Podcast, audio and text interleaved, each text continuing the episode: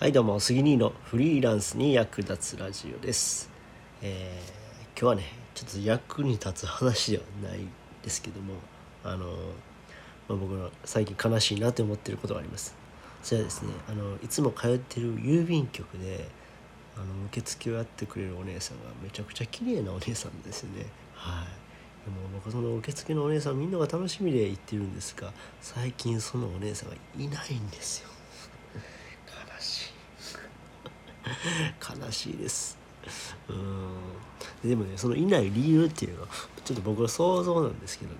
最近ね郵便局まあいろいろこう問題があって、まあ、漢方の問題とかがあっていろいろ合理化が進んでいるんじゃないかなっていうふうに僕は考えています、うん、その中でですね、えー9月末ぐらいからねやたらこういつもの局員さんよりも人数が多かったわけなんですよね。で人数が多くてすごい多い体制やなと思ってそこに僕は違和感を感じたんですよね。うん、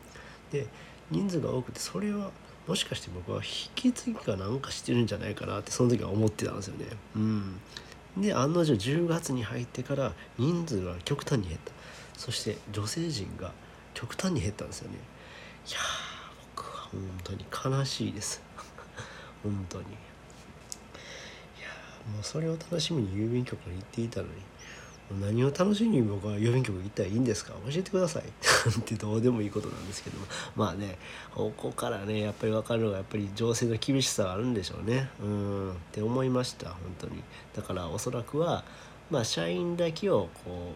う残して例えば、えーまあ、派遣社員パートの人たち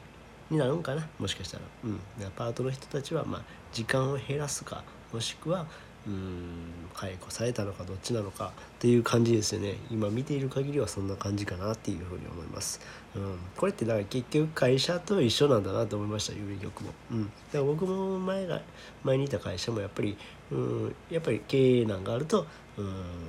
あ、経営が悪化するとその派遣社員の、まあ、介護したりとか、うん、で、まあ、正社員だけで固めるとかそういうことがあったんで、うん。まあ、郵便局も結局は、まあ、同じなんだなっていうふうに思いました。なので今日、えー今回は郵便局で綺麗なお姉さんがいないよっていう話をしました。はい。まあ、ね、この話が役に立ってないかもしれんけど立ったらまあ立ったとしたらいいねボタンをお願いします。役に立ってなくてもまあいいねと思ったら ボタンを押してください、はい、またチャンネル登録フォローしてもらえると励みになります。最後までご視聴いただきありがとうございました。それではまた。バイバイ。